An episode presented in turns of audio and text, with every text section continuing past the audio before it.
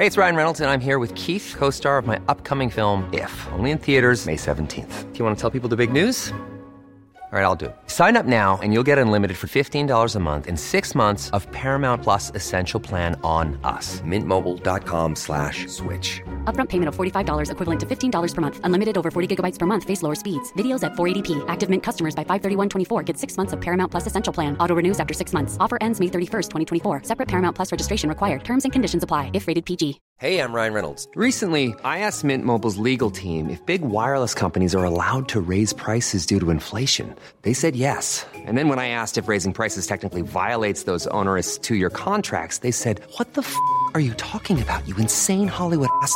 So to recap, we're cutting the price of Mint Unlimited from $30 a month to just $15 a month. Give it a try at mintmobile.com slash switch. $45 upfront for three months plus taxes and fees. Promo for new customers for limited time. Unlimited more than 40 gigabytes per month. Slows. Full terms at mintmobile.com.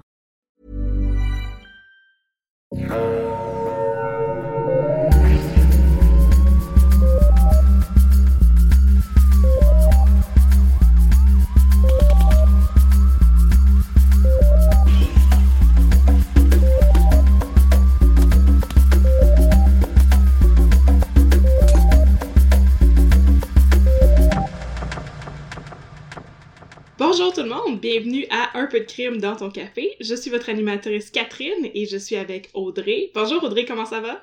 Ça va bien, Catherine, et toi, comment ça va? Ça va bien, ça va bien. Je suis très heureuse parce qu'aujourd'hui, on a une invitée spéciale. On a Mhm. Roxane avec nous pour nous parler d'un cas très particulier. Bonjour Roxane, comment vas-tu?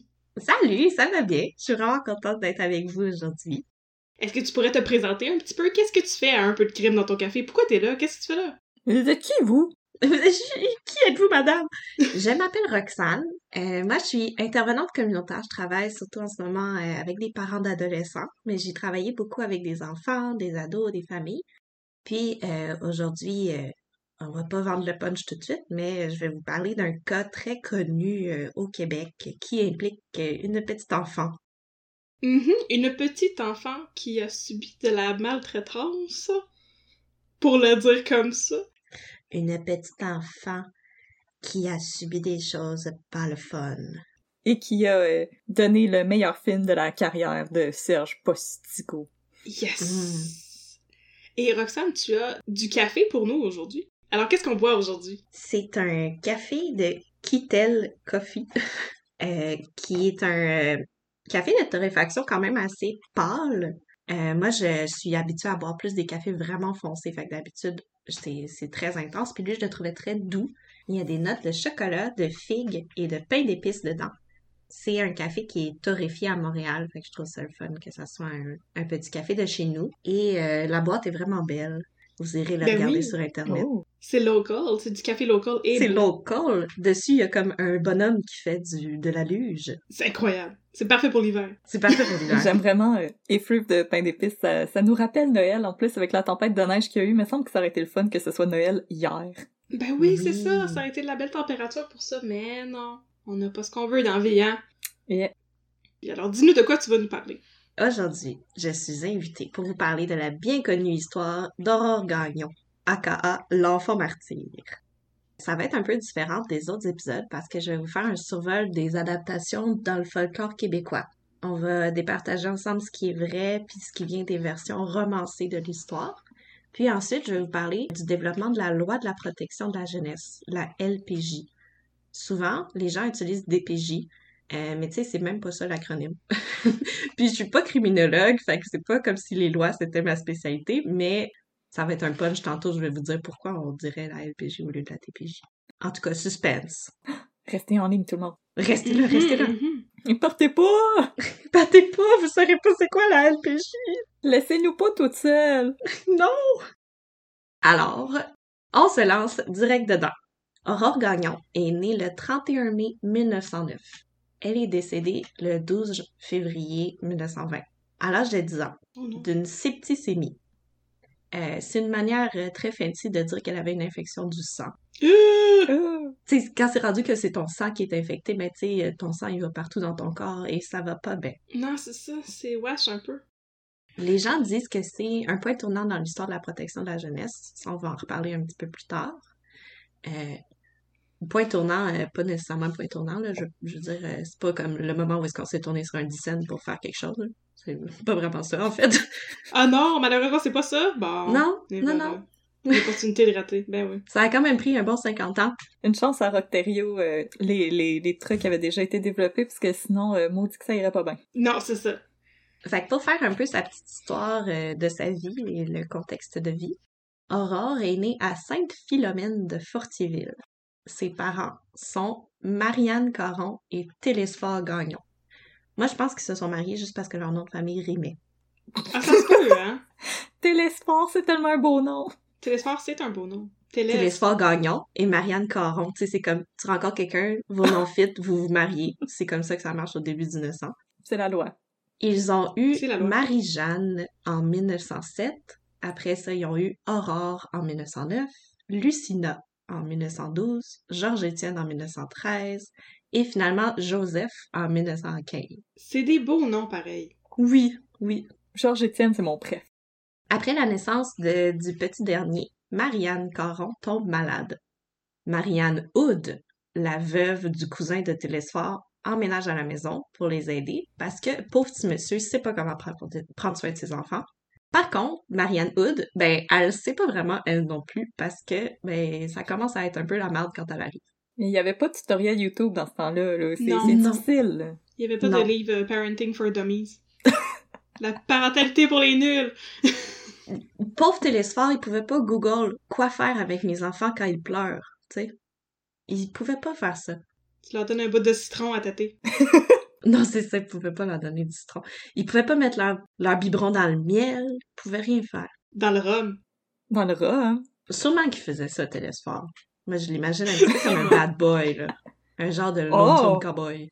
J'ai de la misère à l'imaginer de même à cause de Serge Postigo, mais c'est correct. Serge Postigo? You do you, Serge Postigo. Mais c'est ça. Bon, tout le monde, euh, tout le monde sait que Aurore est décédée, malheureusement, parce que ça a vraiment marqué l'imaginaire québécois. Euh, il y a eu plein d'adaptations de cette histoire-là dans la littérature, au théâtre, puis tout ça. Puis là, je vais vous faire un, petit survol de c'est quoi les différentes adaptations, puis à quel moment, puis on va voir euh, comment euh, Aurore est devenue de plus en plus un mélange entre Cendrillon et Blanche-Neige, et elle est devenue un ange dans le ciel, et elle est devenue plein d'affaires. Puis après, on va se demander, mais c'est quoi qui est vraiment arrivé? La première adaptation, c'était un monsieur qui s'appelait De Beaujolais, entre 1927 et 1930. On se souvient que Aurore est décédée en 1920. Puis là, sept ans plus tard, il y a Monsieur Chose qui décide Hey, moi là, je vais faire un beau roman policier avec ça. Vraiment sensationnaliste. Le, le personnage principal, qui s'appelle Pascal Léonidas Herménégilde Dupont, Nice! C'est catchy! C'est très Une belle catchy collection comme de nom. Ouais, ouais. Pourquoi l'appeler Hercule Poirot quand il peut avoir quatre noms, tu sais? ben ouais, Exact. Come on. Pascal Léonidas Herménégilde Dupont. tu sais. Fallait le faire. Rolls off the tongue, là, c'est comme on dit. C'est- C'est très facile à se mettre Si en vous bouche. êtes en train d'écrire un roman puis que votre personnage a comme pas minimum quatre noms, qu'est-ce que vous faites? C'est ça. Sérieusement. Pensez à votre projet, là. Franchement. Bon, cette histoire-là met en scène Pascal Léonidas Herménégilde Dupont, avec son triple nom composé, qui est un enquêteur qui se déguise en petit vieux mendiant pour rentrer dans la maison et demander hospice à la famille. Et là, il dit, est-ce que je peux rentrer, s'il vous plaît, chez vous? Je ne suis qu'un petit vieux mendiant. Puis là, Marianne Hood, la méchante madame, a dit, ben oui, rentrez, hein? C'est ça que le bon Dieu nous a permis de faire, accueillir les mendiants chez nous. Il faut qu'on fasse ça. Fait que là, elle laisse rentrer. Mais en fait, c'était pas un petit vieux mendiant, c'était notre enquêteur favori, Pascal Hermé Léonidas Herménégilde Dupont. Puis là, il arrive dans la maison, puis il dit « Il y a un enfant mort ici, je le savais. Venez avec moi, madame, Mon vous êtes arrêtée. Mon Dieu, c'était rapide, cette enquête-là? Ouais, c'est l'enquête la plus rapide du monde. » C'est vraiment pas plus délicat que ça comme histoire. Ça a passé de 0 à 100, là. C'est pas un roman policier, c'est une brochure policier.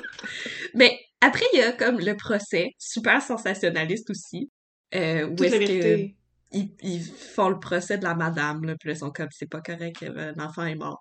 Mais tu sais, à part le fait mal. qu'il y ait un enfant mort dans l'histoire, pour de vrai, ça n'a pas rapport avec Aurore. Puis franchement, on aurait pu s'en passer de cette version-là, je pense. Mais on aurait manqué le plus beau nom de l'histoire du Québec. Ouais, c'est ça. Ça, c'est vrai. Ça, c'est vrai. Mais ça aurait pu juste, juste être genre une short story de cinq pages, là. Ça aurait été bien correct. Euh, fait que bref, cette première adaptation-là de l'histoire, ben, c'est euh, un monsieur qui s'est dit euh, Oh, wow, je vais faire une full histoire pleine d'action, full de rebondissements, vraiment full intense et nice, avec ce fait divers lugubre qui vient d'arriver. Hmm. Après, il y en a eu d'autres, c'était pas le seul. On, est- on, est, on est prête à passer à ceux d'après, parce que celui-là, il avait pas l'air tant intéressant, effectivement. Je, je l'emprunterai pas à la BONQ. Euh, en 1950, il y a Hubert Pascal qui a fait un autre, euh, une autre adaptation de, d'Aur- de l'histoire d'Aurore. Euh, c'est à ce moment-là. Hubert, Pascal, Léonidas, Herminie, Gilles Dupont, qui était en Non. fait le premier gars qui avait changé de nom. Non! C'était en C'était fait le déguisé en vieux monsieur. en fait, le mendiant! C'était le premier auteur sous pseudonyme! C'était même vieux pas lui. monsieur. Ah bon, ok. C'était juste un Qu'est-ce nom. qu'il a fait, Pascal? Qu'est-ce qu'il a fait, Hubert Pascal? euh, c'est lui qui a euh, amené l'histoire d'Aurore à devenir un petit peu plus comme un mythe, dans le fond. Il a fait une adaptation qui était très sensationnaliste aussi, mais euh, qui présentait aussi le, pro- le procès de la marâtre. Puis ça met l'accent sur deux choses. De un, la grande beauté d'Aurore, qui serait belle comme sa, propre maman. Puis de deux, le fait que la marâtre, elle est complètement diabolique. Juste unidimensionnellement méchante et diabolique. C'est ça qui se passe dans la version de d'Hubert Pascal. Dans cette histoire-là, la marâtre, c'est vraiment l'unique responsable de tous les malheurs, alors que dans la vie, euh, les deux parents, le, le père d'Aurore et la marâtre ont été euh, les deux inculpés. là. Les deux étaient coupables de ce qui était Oh arrivé. non, pas de télesport! Comment Télésport, je rootais pour toi? Télésphore, il y avait quand même des petites crottes. euh, Sur le cœur, comme Brad Spitfire. Exactement, dans le car wash émotif. Dans cette deuxième adaptation-là, il y a beaucoup de scènes de description de choses vraiment dégueulasses. Il y a des scènes où est-ce que ça, ça raconte euh, plein d'affaires dégueulasses, comme elle se fait battre, puis tout. euh, puis là, après, elle se fait lancer dans la soue à cochon. Ah! Et c'est un peu trash.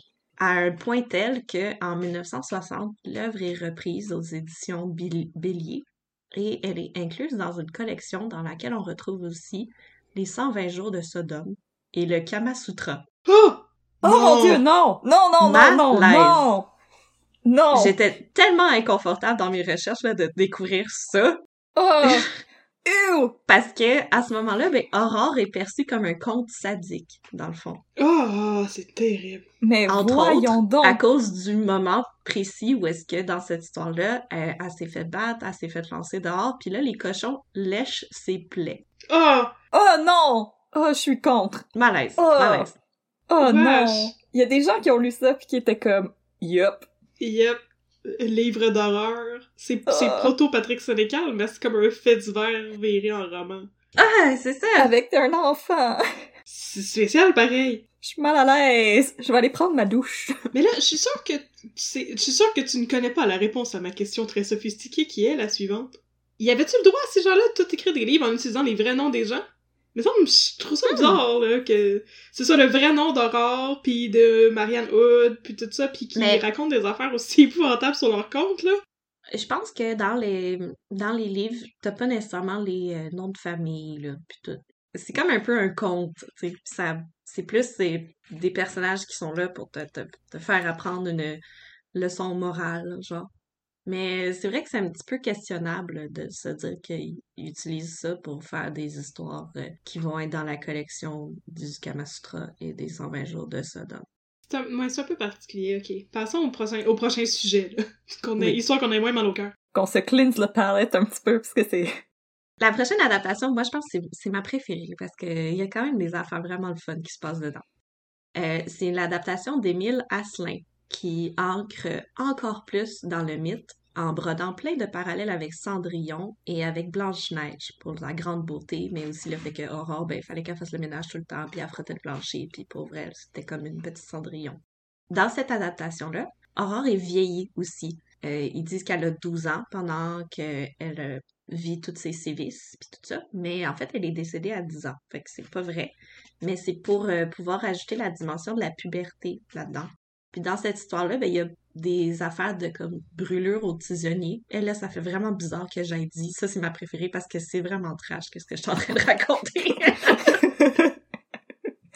C'est ça, j'allais dire 12 ans au lieu de 10 ans. Est-ce que c'est censé être moins pire que c'est ça? non! ouais, parce que là, moi aussi, j'étais comme, c'est c'est-tu parce qu'ils veulent inclure des affaires que j'aimerais qu'ils inclusent pas? C'est Ouais. ça, mais... Je pensais que t'allais dire qu'au lieu d'avoir 10 ans, on en avait 20, tu sais, puis là, l'histoire est différente, puis ça devient littéralement Cendrillon, mais... ok. Non, non, c'est pas ça. C'est c'est qu'est-ce qui se passe avec la marâtre que je trouve le fun. Mais euh, qu'est-ce qui se passe avec. Aurore, c'est pas le fun.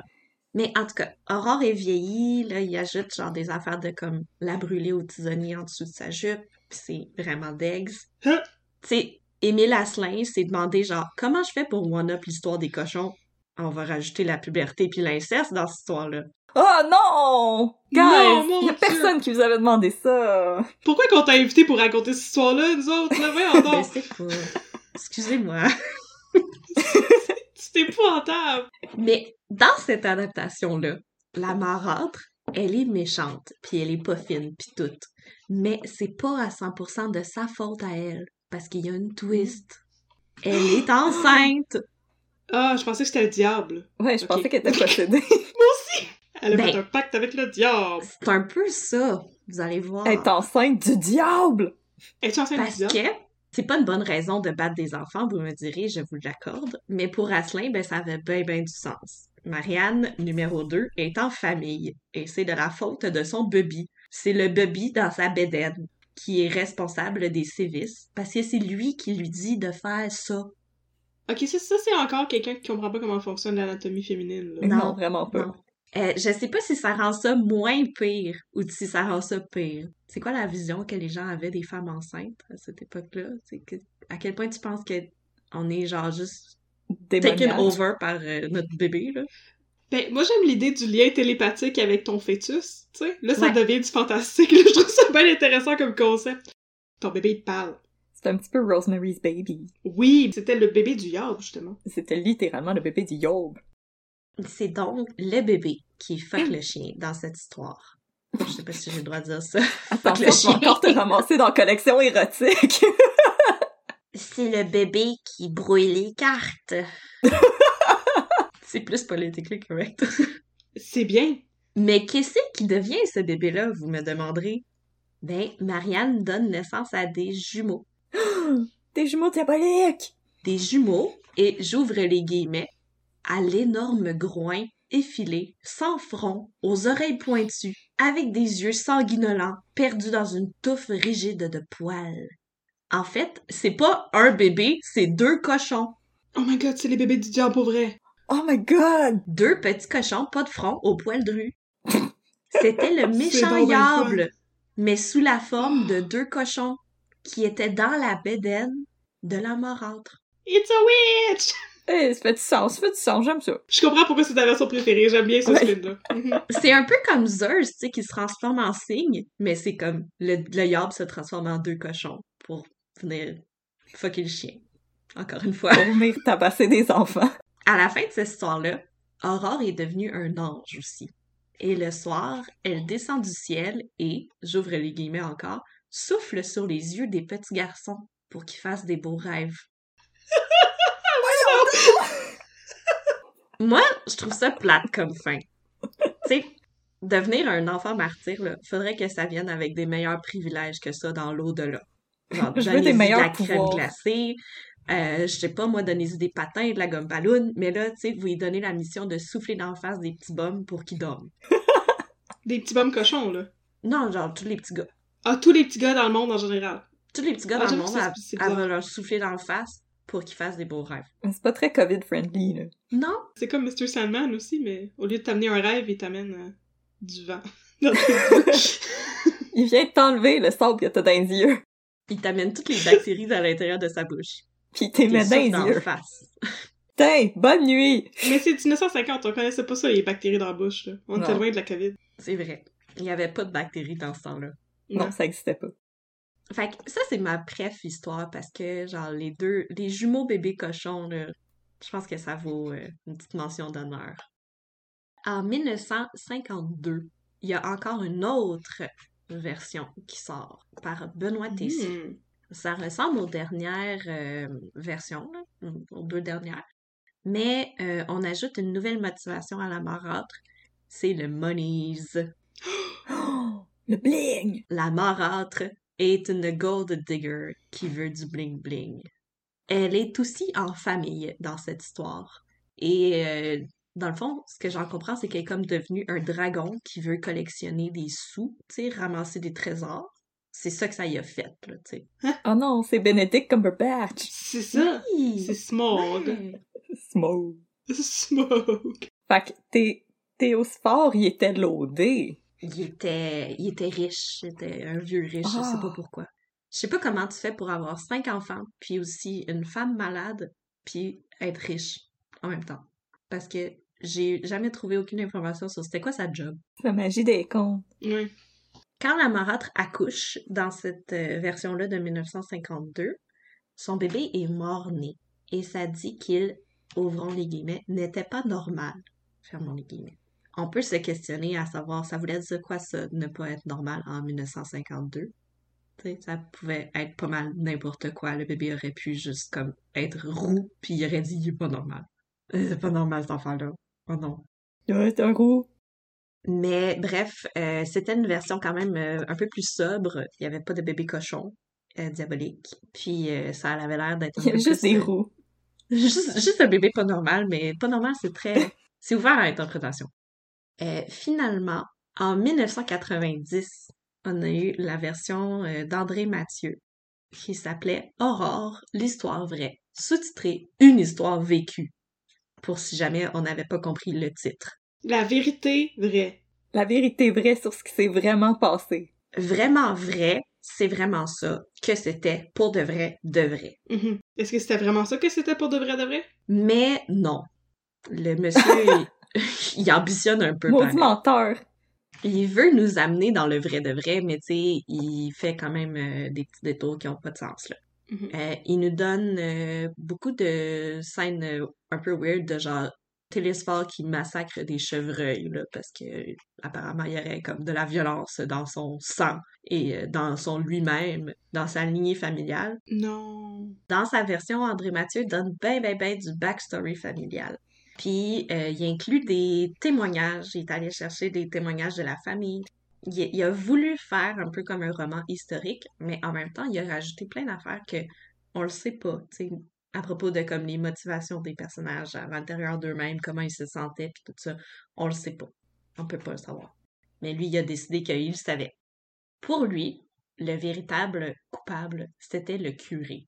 Et c'est toute la faute au curé. Toujours. Maudit curé. Mais pour de vrai, de vrai, c'est quoi qui s'est passé avec Aurore? Que s'est-il passé? Avez-vous des commentaires à faire sur toutes ces belles versions d'histoires littéraires faites à partir de la vie de cette pauvre enfant? Mais je comprends l'idée de comme de transformer ça en espèce de justement de fable avec une morale pour éduquer les gens. Mais en Mhm. même temps, je me demande ça éduque les gens à quoi exactement? C'est ça la question que, que je me pose. Que si tu bats tes enfants, tu vas avoir des enfants cochons. C'est ça. Si tu Oui. fais le mal, tu recevras le mal. Ah, ok, parfait. What comes around goes around. Comme la tune Ouais. de Justin Timberlake. Exact. Il a, il a écrit cette chanson-là en l'honneur de Aurore. Va la partir. Après qu'il a lu le livre là, avec les enfants cochons, il était comme faut que j'écrive un- une chanson là-dessus. Faut que j'écrive quelque chose là-dessus, c'est trop bon. Va trop bon. Bon, ben on est rendu dans le pour de vrai de vrai. Qu'est-ce que Oui, c'était cette histoire? Ouais. Qu'est-ce qui se passe? Ne nous mens pas, Roxane. Pour de vrai de vrai, j'ai trouvé des informations sur le site de la Sûreté du Québec. C'est un peu sommaire, là, mais c'est plus là-dessus que je me base. Bon, l'affaire Aurore Gagnon, ça s'est passé à Sainte-Philomène de Fortierville, dans le comté de Lotte-Binière. C'est un village où il n'y a absolument rien d'autre qui s'est passé jamais. C'est la seule affaire qui est arrivée. Puis c'est vraiment dommage pour eux. C'est assez. Ouais, mais Ouais, mais c'est en masse. il aurait pu essayer de comme équilibrer ça avec une grosse découverte Hiring for your small business? If you're not looking for professionals on LinkedIn, you're looking in the wrong place. That's like looking for your car keys in a fish tank. LinkedIn helps you hire professionals you can't find anywhere else, even those who aren't actively searching for a new job but might be open to the perfect role. In a given month, over 70% of LinkedIn users don't even visit other leading job sites. So start looking in the right place. With LinkedIn, you can hire professionals like a professional. Post your free job on linkedin.com/people slash people today. Formidable ou quelque chose de le fun. tu sais. Un beau gros festival de musique. Ouais, un beau petit festival hipster. Où est-ce que les gens restent dans des tentes? Bon, Marianne Caron et Télésphore Gagnon se marient en 1906. Ils commencent à avoir des enfants. Ils en ont cinq, je les ai nommés tantôt. Marie-Jeanne, Aurore, Lucina, Georges-Étienne et Joseph. Après la naissance de Joseph en 1915, Marianne tombe gravement malade. Elle a la tuberculose. Puis elle est Oh non. hospitalisée. Oh. Le couple, d'un accord commun, accueille Marianne Hood au sein de la famille pour aider avec les enfants. Je riais de Télésphore tantôt parce que je disais, pauvre petit monsieur, il sait pas comment s'occuper de ses enfants, mais c'était vraiment normal à cette époque-là. On se replace dans l'époque, c'était normal. Les, les papas de famille ne savaient pas quoi faire dans leur famille. Mhm. Fait que Marianne euh, Caron, qui avait la tuberculose, a trouvé, elle s'est dit, oui, c'est une bonne idée, euh, laisse euh, Marianne Hood, la veuve de ton ancien cousin, euh, venir euh, vivre à la maison pour aider avec les enfants. Marianne Hood joint le, le- le foyer familial en 1915. En 1917, j- le petit Joseph décède à Oh deux non. ans. Oh non! Oh, Ouais. Petit coco. Joseph. ça n'éveille pas vraiment les soupçons parce que au début de 1900, un enfant sur quatre meurt en bas âge. Dans la famille, il y a cinq enfants, un enfant sur cinq est mort, c'est relativement normal. T'es dans les statistiques. C'est ça. Petite parenthèse, la plus grande cause de mortalité infantile était l'entérite secondaire reliée au lait de vache contaminé. Ça, c'est Oh! la Oh! gastro du vieux lait chaud. Oh, Oh! Non! oh c'est terrible. Pauvres enfants. Oh! On trouvait Oh ça non. tout à fait normal à l'époque de mourir de la diarrhée à cause de notre vieux lait chaud entreposé dans la ferme. Oh mon dieu, wesh! Bon. Ceci était une pub pour les réfrigérateurs. Fait qu'à ce moment, à ce point-là de l'histoire, en 1917, ben, un enfant sur cinq dans la famille est décédé. Ça reste que c'est normal, ça peut être euh, pas de la faute à personne. Le 23 janvier 1918, Marianne Caron meurt de sa tuberculose et de toutes euh, Oh non. les complications de tout, de tout cela. Comme dans Moulin Oh. Rouge, peut-être qu'elle toussait du sang, comme Je Satine. pensais pas qu'elle mourrait. Probablement qu'elle toussait du sang comme Satine. Oui, Marianne Caron. Ewan McGregor est était à côté d'elle, pis il était comme non! Donc, le 23 janvier, Marianne Caron meurt. Neuf jours plus tard, Télésphore et Marianne Hood se marient. Vous auriez pu attendre un petit peu, ma gang de vous autres. Ils ont été vraiment vite sur le piton. Neuf jours. Les petits tannants auraient pu se retenir un peu, hein? Au moins, euh, je sais pas, porter le deuil pendant dix jours. Ok, on a fini de l'enterrer. Ok, euh, curé, euh, prochaine cérémonie, on est prêt à se marier. Check, je peux revirer mon veston de bord. Maintenant, il est blanc. Avant, il était noir. Là, il est blanc. Il y a deux barres, c'est ça? Toujours en 1918, Lucina meurt à 6 ans, dans des circonstances Oh. nébuleuses. Là, on est rendu à deux enfants sur cinq qui sont décédés. Ça commence à être weird. C'est comme, soit ils sont vraiment malchanceux, ou il y a quelque chose qui marche pas, là. Leur lait est vraiment pas bon. Ouais, ton lait, il fait vraiment pitié, là. Ouais, là, le lait chaud, là, ça marche pas partout. Lucina, c'est l'enfant dont on n'entend jamais parler de nulle part. Comme, elle est même pas sur la page Wikipédia de la famille. Oh non! Je comprends pas comment ça se fait qu'elle est tombée dans un crack de même, puis qu'il y a personne qui a pensé à elle. D'un crack du divan. Elle est tombée dans le crack du divan. Bon. En 1919, ce serait le début des sévices à Aurore. Encore une fois, je sais pas pourquoi on parle pas plus de Lucina, parce que si Marianne Hood est arrivée dans la famille en 1917, puis que Lucina est décédée en 1918, ben elle aussi Mhm. peut-être qu'elle a vécu des sévices pendant un an. Il se peut, hein? Le 16 septembre 1919, Aurore est hospitalisée pour un ulcère au pied qui veut pas guérir. Ouch! Il n'y a pas d'affaire de tison en feu en dessous de sa jupe. Il n'y a pas d'affaire de cochon qui mange ses bobos. Il n'y a pas d'affaire de tout ça. Elle, a- elle a été hospitalisée pour son pied qui, qui avait une infection, une blessure au pied qui voulait pas guérir. Elle avait pilé sur un gros Lego. Ouais, un gros Lego, mais genre en métal, avec le tétanos dedans. Euh, Il y a pas non plus, tu sais, d'affaires de comme les mains sur le poil. Ça, ça vient des films, ça vient du folklore, ça vient de toutes les choses qu'on a imaginées alentour. Mais euh, c'est pas, il y a pas nécessairement de truc de genre ses mains étaient sur le poil. Là. Aurore avait les cheveux coupés vraiment courts. Mais, tu sais, dans ce temps-là, Mhm. c'était... euh, il y avait des poux, puis plein d'affaires. Puis le monde était sale. Puis c'était bien pratique d'avoir les cheveux courts quand t'es un enfant pour pas avoir des poux, puis être sale, puis être euh, tout croche. Ça se peut, hein. Pas être un pouilleur. Quand on pense à Aurore l'enfant martyr, on pense à Ah, elle avait les cheveux coupés tout court, tout croche, full lait parce que sa marâtre était fâchée contre sa beauté puis tout. Mais non, ça aussi, ça vient de toutes les histoires qu'on s'est faites alentour. Elle avait juste les cheveux courts parce qu'elle avait les cheveux courts. Il n'y a pas nécessairement de raison terrible en arrière de ça.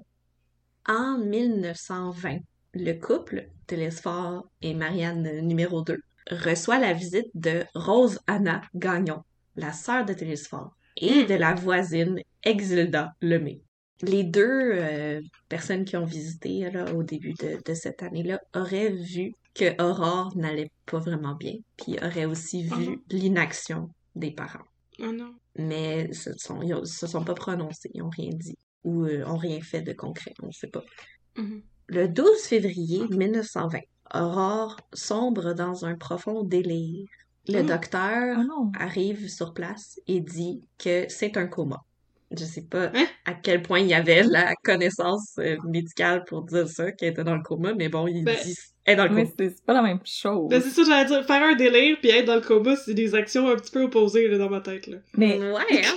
si je me fie aux vieux euh, articles qu'on consulte des fois pour nos articles, j'ai l'impression que c'est pas clair c'était quoi faire un délire à l'époque parce que souvent c'est c'est des choses vraiment différentes là comme Pleurer. Ouais.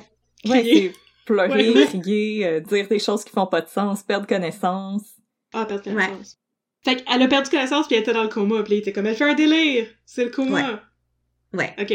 Euh, le curé était aussi présent là, euh, au moment où est-ce que Aurore a sombré dans un délire. Ils ont appelé le médecin et le curé. Ben oui, c'est complémentaire. Puis le curé, ben, il a, il a dit euh, Je suis d'accord avec le médecin. Il a pas fait grand-chose de Mhm. plus que ça, parce que je pense pas. Mhm. Je seconde.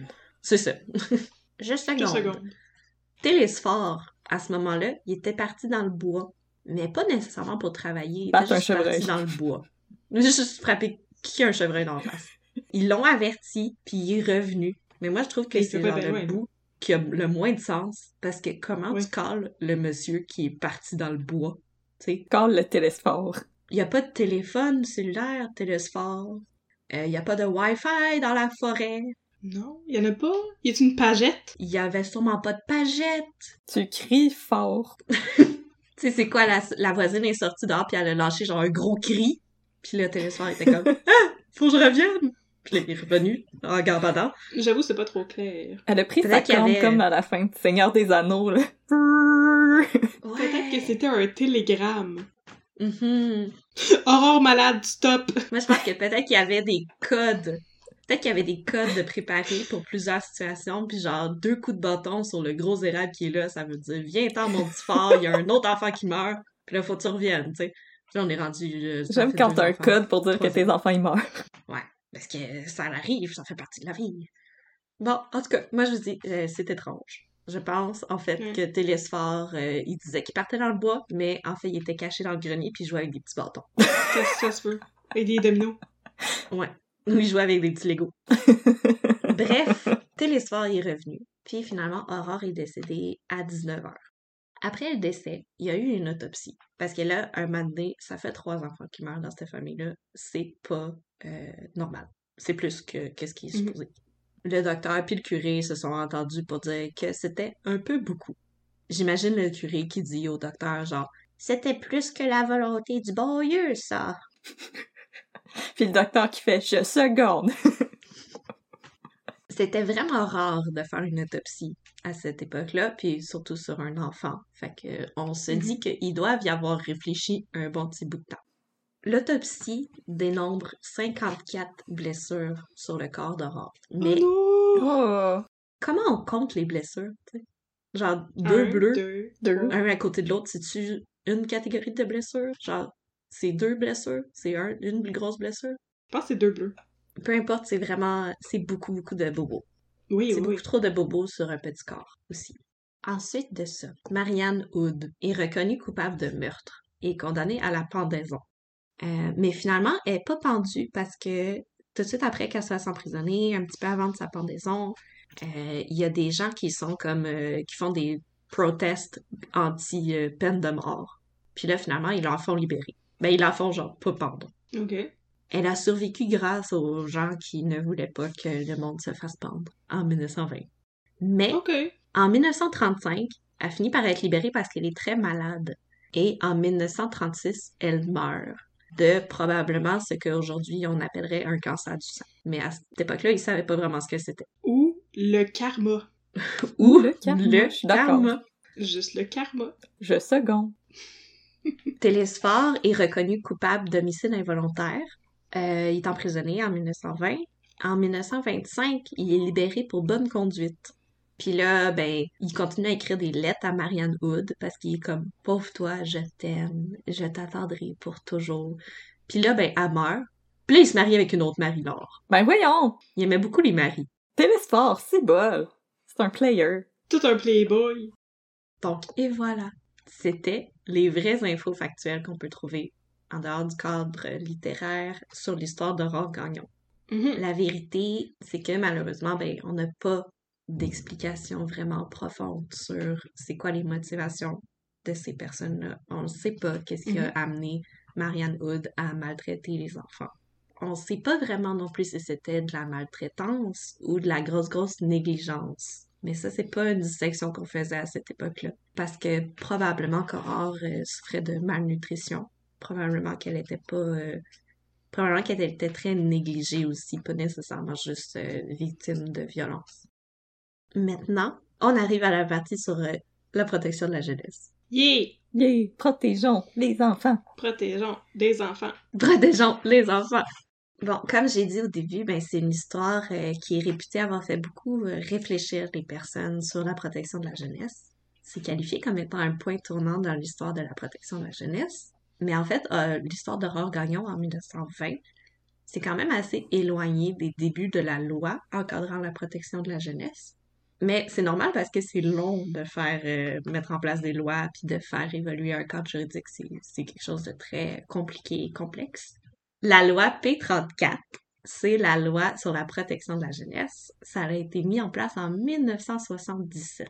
C'est la loi qui vise la protection de l'enfant dont la sécurité ou le développement est ou peut être compromis. Euh, c'est un cadre juridique des droits des enfants et des parents. Puis c'est la référence pour ce qui est de leurs besoins, puis ce qui est nécessaire au bon développement de l'enfant. On dit la LPJ, la loi de la protection de la jeunesse, mais il y a plein de gens qui disent la DPJ, mais comme la DPJ, c'est la direction de la protection de la jeunesse. C'est pas la même chose. Ah! Puis comme la loi, c'est la loi, tu sais. Mais quand on parle de la DPJ, la direction de la protection de la jeunesse, il y a plein de DPJ. Il y a plein de directeurs, directrices de la protection de la jeunesse qui travaillent dans tous les CIUS ou les CLSC ou toutes les places. Il y a plein de petits DPJ. Puis il y a une loi, une LPJ. Ah, je pense que je comprends. OK. Ah, ok, ok, ok. Fait que c'est pas juste un gros département. Non, c'est ça, il y a pas juste un de... Ouais, il y a, y a pas une... C'est pas la DPJ comme la grosse affaire. C'est la direction de la protection de la jeunesse. Il y a plein de personnes qui sont qui sont mis en poste pour mettre en place les, ces, ces lois-là, genre, puis les faire respecter. Puis ça, c'est les directeurs ou les directrices de la protection de la jeunesse. Puis ça, c'est quelqu'un... C'est genre... C'est ça, la DPJ. Mhm. Ah! Ah! Mhm. Ah. Bon, si on reprend notre définition du but de la P34, ben, c'est sûr que la famille Gagnon fit dans le mandat de la LPJ. Ça, ça, fit, ça leur est très bien fité et euh, c'était clairement des enfants dont le- la sécurité ou le développement était compromis. Des enfants pouilleux. Des enfants pouilleux avec euh, les pieds pleins d'ulcères qu'il faut euh, aider. Puis des tétanos. Puis le tétanos. Puis la diarrhée. Puis la diarrhée à cause du vieux, lait chaud. Mais ça, c'était normal, par exemple. Ça, c'était pas un motif de compromission à l'époque parce que tout le monde avait la diarrhée du vieux lait chaud. Arrive! Ça arrive. Oh non! Puis des fois, t'as la diarrhée tellement fort que tu te déshydrates, euh, puis c'est tout. Euh, pis c'est mort. Puis tu meurs. Ah, c'est Mais- terrible. C'est terrible. Ouf. Tu sais, ça donne comme plus le goût jamais de boire du lait. Non, pas en tout. J'en bois déjà pas beaucoup, fait que je vais continuer comme ça. J'aime ça, pas avoir la diarrhée. Tu fais bien? Bon, c'est comme la partie un peu plus encore triste de ma présentation. Allô? Tu sais, il y a beaucoup de monde qui disent comme Ah, s'il y avait eu la DPJ à cette époque-là, ben Aurore Gagnon, ça y serait pas arrivé, tout ça, puis tout. Mais malheureusement, comme ça veut pas dire. C'est vraiment complexe à mettre en place, à instaurer, tu sais, euh, la protection de la jeunesse. Puis il y a plein de, de paramètres, puis il y a plein de choses qu'il faut prendre en compte. Puis dans la loi P34, dans la loi de la protection de la jeunesse, le quatrième Mhm. point de ça, c'est que toutes les décisions qui sont prises en fonction de cette loi-là doivent le plus possible tendre à garder l'enfant dans son milieu familial. Parce qu'il y a plein de recherches en développement de l'enfant qui ont démontré que c'était plus traumatisant pour un enfant de se faire sortir de sa famille que de vivre dans un contexte qui est peut-être pas optimal, puis qui répond peut-être pas comme pleinement à ses besoins. Oh, c'est terrible, ça, Oh. mon Dieu. Parce qu'une des choses les plus importantes dans le développement de l'enfant, c'est la stabilité dans son environnement. Mhm. C'est qu'il soit capable d'avoir une routine, puis de savoir à quoi s'en tenir. Pour être capable de créer des liens de confiance avec les gens autour de lui, puis tout ça. Mais c'est ça, c'est c'est très compliqué. C'est très complexe. Euh, c'est Mhm. toujours des, des, des questions difficiles. Puis je pense que la, la DPJ, la Direction de la protection de la jeunesse, a euh, vraiment comme mauvaise presse dernièrement, surtout depuis les dernières années, depuis qu'il y a eu l'histoire de la petite fille à Granby. Puis là, au début Oui. de cette année, il y a eu la petite fille à Laval. Ça, ça l'a fait beaucoup, beaucoup parler. Puis là, ça l'a fait... Les gens se sont dit, ben là, c'est des enfants qui avaient été rencontrés par la DPJ, comment ça se fait que c'est arrivé, puis tout ça. Mais c'est dur. Parce que des fois, comme les intervenants de la DPJ sont à prendre une décision qui est vraiment juste euh, comme choisir entre plusieurs mauvais scénarios, puis essayer de trouver le moins Ouais. pire de ces mauvais scénarios-là, tu sais. Mhm. Il n'y a pas de solution magique euh, dans ces situations-là. Bon, ben, c'était déprimant comme fin d'histoire, ça. C'est déprimant. Alors, c'est la fin de l'histoire d'Aurore, l'enfant martyr. C'est la parce fin qu'il faut de- qu'on dise à un moment donné. Faut qu'on le signale Ouais. quand c'est la fin. là. Alors, c'est tout ce que tu avais à nous raconter pour nous déprimer aujourd'hui sur le sort des pauvres enfants. Oui, c'est tout Oui. ce que j'avais à vous raconter pour aujourd'hui. Je tiens à vous dire quand même que si vous, si vous connaissez une famille dans votre entourage qui vit des mauvais traitements, ben vous avez un, un droit de parole, puis vous avez le vous avez le droit de, parler, d'aller chercher de l'aide pour cette famille-là. C'est pas vrai que la DPJ euh, est genre un kidnappeur d'enfants qui prend les enfants et les éloigne et fait tout. La DPJ est mise en place pour euh, offrir aussi du soutien puis développer les compétences parentales des parents développer les compétences de ces parents-là pour euh, que l'enfant soit puisse rester dans son milieu puis qu'en plus ses besoins soient tous comblés fait que Mhm. faire un signalement à la DPJ je pense que c'est quelque chose qui est très euh, controversé encore pour beaucoup de gens puis qu'il y a beaucoup de gens qui se disent comme oh non ça se fait pas mais c'est quelque chose qui peut être très aidant puis c'est pas euh, c'est pas quelque chose qui est obligé d'avoir genre un gros impact euh, intense et négatif. Ça peut ça peut se passer très bien puis ça peut faire toute la différence dans la vie d'une famille ou des enfants. C'est ça mon message un peu plus d'espoir pour la fin C'est un beau message d'espoir. Mais c'est surtout les gens qui sont dans le milieu de la santé ou dans le milieu de l'éducation, c'est les gens qui ont le plus de chances d'être en contact pour des périodes prolongées avec des enfants. Mhm. si vous êtes dans le milieu de l'éducation et que vous remarquez qu'il y a un petit enfant dans votre classe qui a l'air de passer un Mhm. mauvais moment, mais c'est absolument normal d'avoir l'instinct de vouloir poser des questions puis en Mhm. savoir plus. Puis justement, il faut pas, faut pas perpétuer l'omerta. Il faut parler. On peut poser des questions. De- le bon Dieu vous en voudra pas. Merci beaucoup, Roxane, pour ton histoire. Très bien racontée, très touchante. Sur Oui, ça Aurore fait plaisir. martyr et les différentes déclinaisons dans la fiction. Merci Oui. d'être avec nous. Merci de t'être jointe à nous. Oui. D'avoir mis du crime dans notre café. Oui, absolument, on a oublié de le dire au début. merci de m'avoir invité Ça nous a fait plaisir. full plaisir. Oui. Alors, on vous le rappelle, chers auditeurs, chères auditrices, si vous voulez entrer en contact avec nous pour euh, nous écrire des lettres d'insultes, mais aussi des lettres de compliments, On aime ça, oui. Vous pouvez le faire à l'adresse un peu de crime. Vous pouvez aussi nous suivre sur les réseaux sociaux. On est présente sur Facebook à un peu de crime et sur Instagram à un peu de crime dans ton café.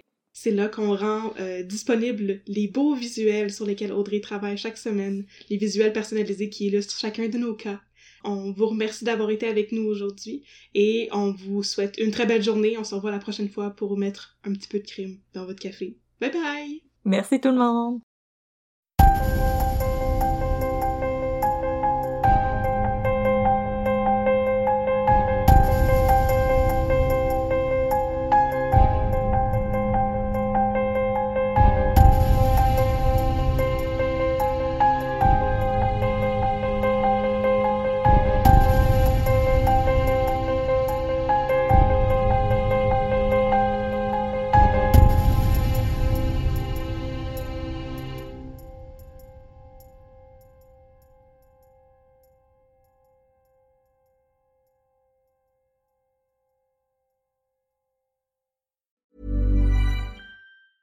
Hey, it's Danny Pellegrino from Everything Iconic. Ready to upgrade your style game without blowing your budget? Check out Quince. They've got all the good stuff shirts and polos, activewear, and fine leather goods, all at 50 to 80% less than other high end brands. And the best part? They're all about safe, ethical, and responsible manufacturing. Get that luxury vibe without the luxury price tag.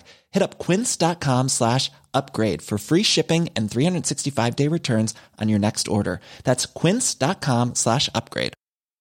Even when we're on a budget, we still deserve nice things. Quince is a place to scoop up stunning high end goods for 50 to 80% less than similar brands.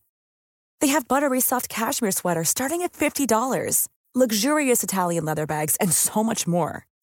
Plus, Quince only works with factories that use safe, ethical, and responsible manufacturing. Get the high-end goods you'll love without the high price tag with Quince. Go to quince.com/style for free shipping and 365-day returns.